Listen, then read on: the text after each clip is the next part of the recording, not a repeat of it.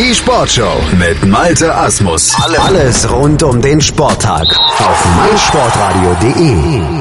Der FC Liverpool steht wieder einmal im Mittelpunkt unserer Sendung und vor allen Dingen unserer kleinen Talkrunde. Nach dem Motto You Never Talk Alone habe ich mir wieder den André Völkel in die Sendung geholt vom Berliner Liverpool Supporters Club von den Berlin Reds. Hallo André. Moin, moin, Malte. André, wir haben wieder ein bisschen was zu besprechen. Wir haben in der letzten Woche ja über das unerlaubte Werben des FC Liverpool um ein zwölfjähriges Talent berichtet. Da wurde dem Talent ja von Seiten Liverpools angeboten, pass auf, wir übernehmen dein Schulgeld, wenn du zu uns wechselst. Der Junge kam von Stoke City wollte das auch gerne machen, freute sich auch, dass sein Schulgeld übernommen wird. Dann fiel aber irgendwann jemandem auf, oh, das dürfen wir ja gar nicht. Wir dürfen den ja nicht mit solchen Versprechungen und vor allen Dingen nicht mit solchen ja, Barmitteln letztlich locken. Das ist ja gegen die Regularien. Da war es aber schon zu spät. Da hatte sich dann schon der englische Verband eingeschaltet und der hat jetzt reagiert und Liverpool eine Strafe aufgebrummt. Genau, die FA war da äh, nicht gerade nachsichtig. Ähm, allerdings noch mal ganz kurz, äh, bevor wir auf die Sperre direkt eingehen. Mhm. Der ähm, Fehler ist wohl auch aufgrund einer Änderung in den Statuten ähm, aufgefallen. Also ähm, vorher war das wohl unter gewissen Umständen möglich und das hat sich dann halt eben geändert und daraufhin ähm, sagten dann sagte halt der die die Verantwortlichen halt okay können wir nicht machen, weil sonst im Prinzip auch alle anderen Spieler im in der jetzigen Academy auf ähm, dieselben Voraussetzungen haben sollten. Also es hm. war so ein bisschen, ist so ein bisschen äh, schwierig, schwierig komplett zu verfassen, weil natürlich auch ähm, Liverpool selber öffentlich einfach nur sagt, so, okay, wir sind jetzt, äh, wir nehmen die Transfersperre an und ähm, ja, müssen uns halt einfach danach richten. Hm. Also es ist eine Transfersperre jetzt, die für den Jugendbereich gilt. Also man darf für die Jugendakademie keine Spieler mehr aus Jugendakademien der anderen Clubs äh, verpflichten. Genau, genau. Dazu kommt dann halt eben 100.000 äh, Pfund Bußgeld. Mhm. Und die Sperre gilt mindestens für ein Jahr und dann gibt's halt nochmal eine dreijährige Bewährung bis 2020 dazu und sollte da halt nochmal ähm, ja, die, die Regularien gebrochen werden oder, oder missachtet werden, ähm, kann das auch nochmal noch mal böser enden, mhm. sagen wir es mal so. Es gilt auf jeden Fall keine Transfersperre jetzt für den Profibereich. Also da darf Jürgen Klopp im Prinzip im Sommer dann schalten und walten, was ihm dann an Möglichkeiten eben offen steht, um die Mannschaft zu verstärken. Hat er ja auch schon angekündigt, dass er das auf jeden Fall auch gerne machen möchte, denn es sind ja noch ein paar Baustellen im Team zu füllen und oder zu bearbeiten und das wird er tun. Wenn wir jetzt mal auf die sportlichen Ergebnisse der letzten Woche gucken. Wir haben ja da zwei Spiele, über die wir sprechen müssen. Das ist zum einen natürlich das Derby gegen Everton, was Liverpool klar mit 3 zu 1 gewonnen hat. Und dann ist da aber auch das Spiel gegen Bournemouth, das ja mit 2 zu 2 am Ende geendet ist. Ähm, André, dieses Auf und Ab bei Liverpool. Ja, Achterbahnfahrt. Ja. Hervorragend. Rollercoaster Ride, wie der Engländer sagt. Ja, genau, genau. Also Everton-Spiel, ähm, ja, war ich guter Dinge, abgesehen davon, dass sich Mané natürlich verletzt hat. Ähm, klar, mit Einwirkung eines Everton-Spielers, die haben natürlich richtig gut rumgebolzt und äh, haben gesagt, okay, wenn wir nicht gewinnen können, dann treten wir gerne noch mal ein bisschen rein. Ähm, okay, haben wir zwischendurch jetzt auch mal gemacht, ist halt ein Derby. So, da ist, äh, ja, was soll man da sagen, ne? Also das es gibt halt ein bisschen Pfeffer in dem Spiel, mhm. ein bisschen Biss. Das ist auch okay. Ähm, ja, Mané hat eben verletzt, wahrscheinlich Saison aus. Ähm, bisher steht noch nicht fest, ob er jetzt wirklich äh, operiert werden muss. Aber ansonsten die Leistung halt äh, sehr, sehr konstant im Everton-Spiel. Und ähm, ja, haben uns auch von dem Ausgleich nicht aus der Ruhe bringen lassen. Naja, und dann kam halt eben das Bournemouth-Spiel. Da kam das Bournemouth-Spiel, da gab es ein 2 zu 2 gegen eine Mannschaft, die ja eher aus den Niederungen der Tabelle kommt. Platz 13 momentan die Mannschaft aus Bournemouth. Ähm, Liverpool ja auf Platz 3 mittlerweile wieder hochgeklettert fünf Punkte hinter Tottenham, aber ein Spiel mehr als Tottenham. Ja, wie, wie, wie wird das aufgenommen, dieses 2-2 gegen Bournemouth? Ja, also nach Everton haben sie dann alle wieder gesagt, äh, also da waren auch die Fans natürlich sehr, sehr glücklich. Ähm, das war der dritte Derby-Sieg von äh, Klopp in Folge. Ähm, da waren wir halt auch guter Dinge, weil wir dann wirklich äh, diese, ja, dieses Spielunterschied so ein bisschen, ein bisschen aufholen konnten, Punkte sammeln konnten für den Endspurt. Naja, und beim Bournemouth-Spiel, ja, wie soll ich das sagen? Also ich war natürlich persönlich äh, enttäuscht, weil man hätte 2-1 gewinnen können, man hätte sogar 3-1 gewinnen können oder ähm, vielleicht sogar noch 4-1, je nachdem. Die Chancen waren halt da. Ähm, naja, aber äh, Bournemouth hat halt nicht aufgegeben und das muss man denen halt ähm, zugute halten. So, Problem ist halt einfach an der ganzen Sache, da schmeiße ich gerne mal eine Statistik in den Raum. Mhm. Wir haben 21 mehr Gegentore bekommen gegen Teams der unteren Hälfte der Tabelle als unser Kon als unser direkter Partner in der Tabelle, ja. die Spurs halt. Ja. Und das macht sich jetzt mittlerweile bemerkbar. Sport 1 schreibt vom Robin Hood äh, Liverpool, weil die Kleinen beschenkt werden, die Großen bestohlen werden. Wie ist das zu erklären? Kann sich Liverpool nur gegen die Großen motivieren? Oh, ja, die Diskussion ist ja schon seit Ende letzten Jahres am Laufen. Da haben wir ja auch schon gegen Bournemouth verloren, obwohl wir da, glaube ich, 3-1 geführt haben.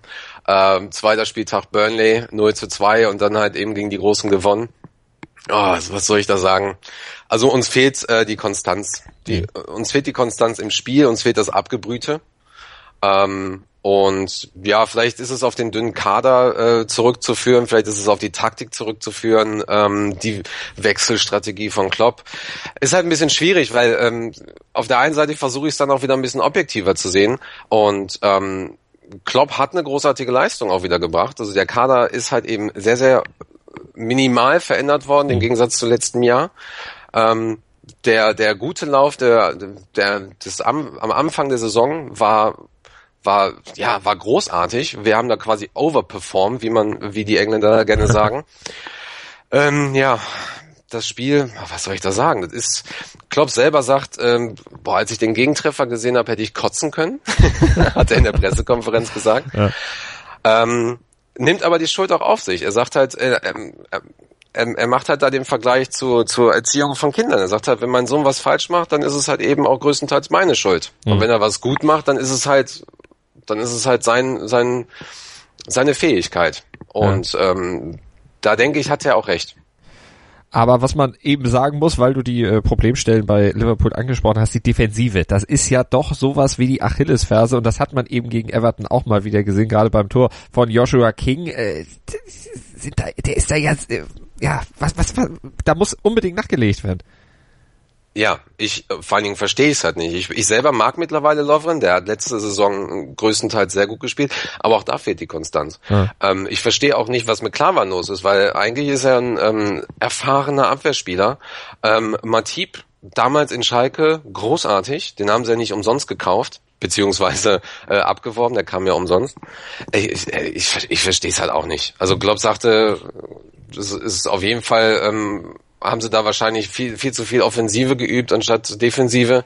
Aber ja, ich verstehe es halt auch nicht. Lukas ist seit zehn Jahren im Verein, wenn nicht sogar noch länger. Und ähm, er hat zwar defensives Mittelfeld gespielt, aber ich, ich, mittlerweile verstehe ich es halt nicht mehr. Und das, das, das frustriert mich halt eigentlich. Mhm. Weil, okay, ähm, das ist schon Jammern auf hohem Niveau. Wir sind ja Dritter.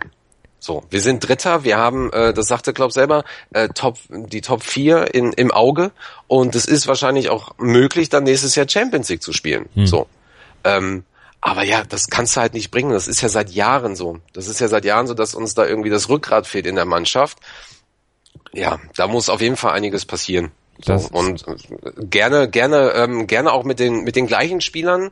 Da bin ich jetzt mal ehrlich, äh, gleichen Spielern, die dann aber wirklich einen Leistungsschub bekommen. Wobei das halt nicht passieren wird. Also die, da wird auf jeden Fall, ähm, da werden vielleicht Leute gehen oder nur noch Backup zur ersten Mannschaft sein und ähm, da muss halt einiges passieren.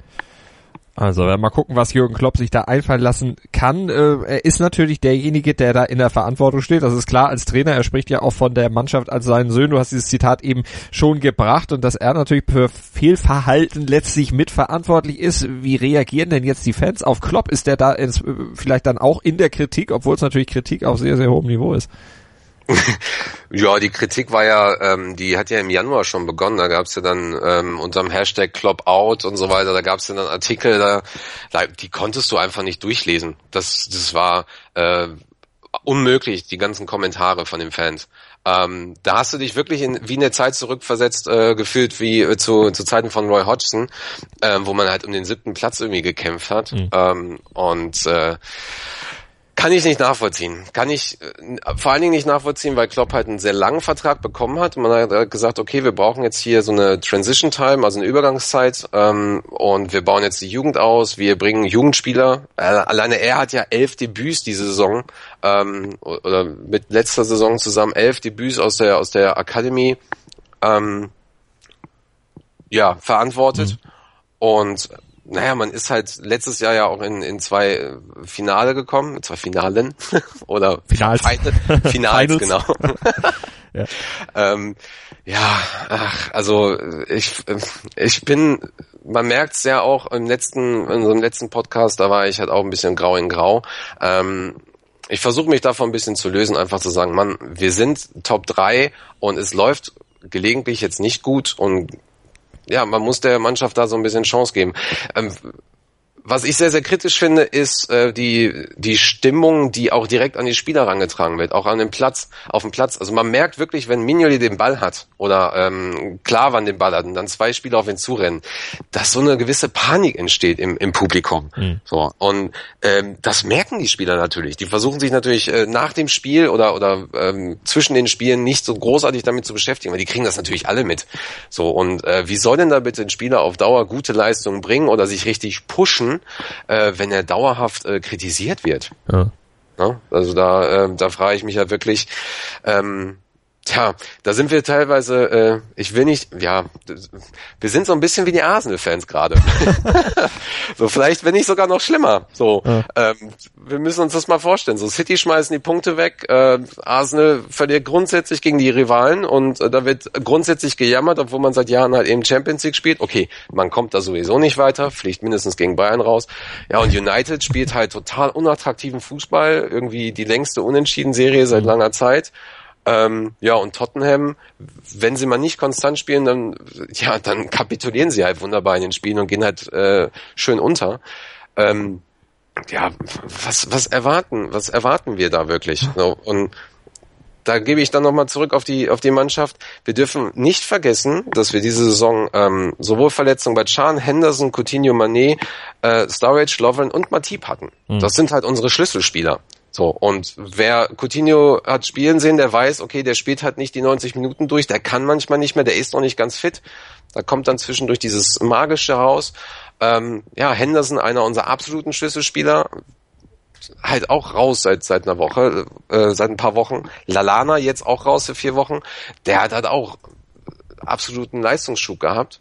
Naja, wie will, wie will man sowas dann kompensieren? Alles dann nicht so einfach äh, vor dem Hintergrund, wenn man jetzt äh, diese Transfersperre für den Jugendbereich nochmal sieht. Und du hast es ja gesagt, äh, der Rekord von Klopp, was Jugendspieler-Einsätze angeht, der ist schon sehr, sehr beachtlich und da hat er sich sehr äh, bemüht. Wirft ihn das jetzt vielleicht auch dann in der nächsten Saison jetzt zurück oder ist das Potenzial, was da in der Jugendakademie von Liverpool sowieso schon da ist, äh, gut genug, äh, dass es in den nächsten Jahren den äh, Sprung schaffen kann? Hm, das kann ich noch nicht so hundertprozentig einschätzen. Ich weiß aber, dass der Alex Inglethorpe, der Academy Director, da mehr auf Qualität setzt. Und wir hatten jetzt ähm, Arnold, wir haben jetzt Woodburn gehabt, ähm, die sich versuchen jetzt in der ersten Mannschaft zu, zu äh, etablieren. Und wir haben ja noch Ejaria, wir haben Ojo, wir haben Brewster, Wisdom, Stewart, Danny Ward. Ähm, aus denen kann halt auch was werden. Und es das heißt ja nicht, nur weil wir die Transfersperre haben, dass wir keine Jugendspieler mehr auf, aufnehmen können. Wir können ja Probeläufe machen, wo dann halt ähm, Spieler, die nicht in Akademien sind, anfangen können. Ja, und das dauert ja sowieso zwei bis drei Jahre, mindestens bis die Spieler mal in der Reservemannschaft mitspielen können oder oder ähm, regelmäßig die die 90 Minuten durchhalten oder 45 Minuten. Das dauert sowieso noch. Das äh, Klopp hat ja auch selber gesagt, so wir haben aus den Fehlern der letzten der letzten Zeit halt gelernt und wir müssen uns da Verstärkung holen.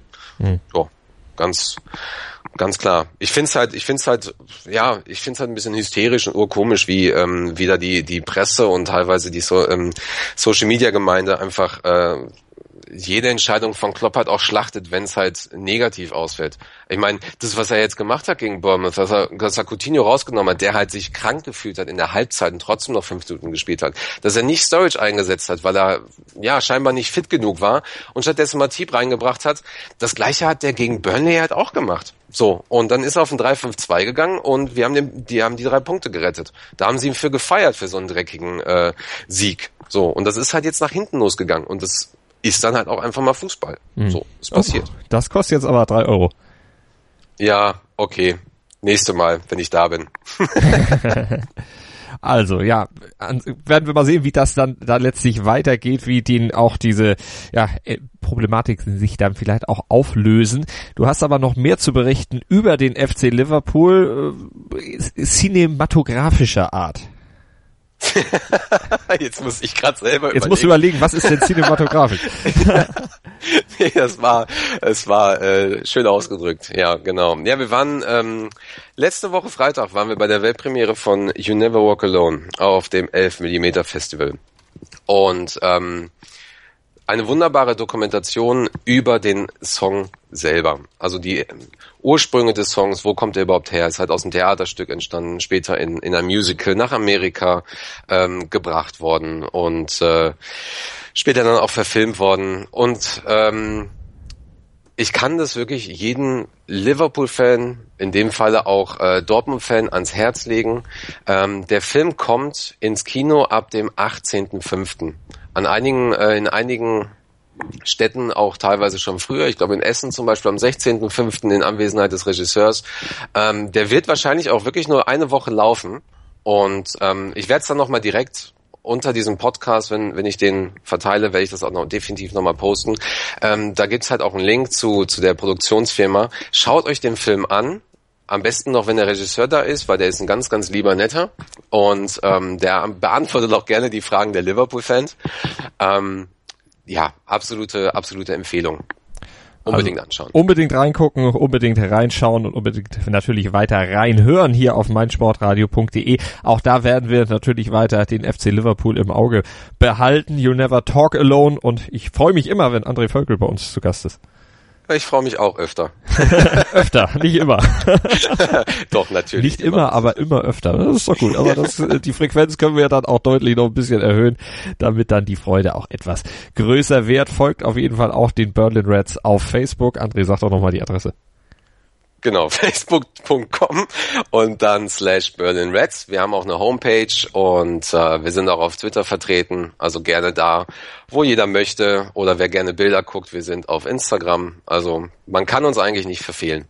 Also, dann bin ich gespannt, wie ihr euch dann mit Liverpool weiter auseinandersetzt, ob dann die Kritik irgendwann abschwellen wird. Wir werden auf jeden Fall berichten hier auf meinsportradio.de. Danke, André.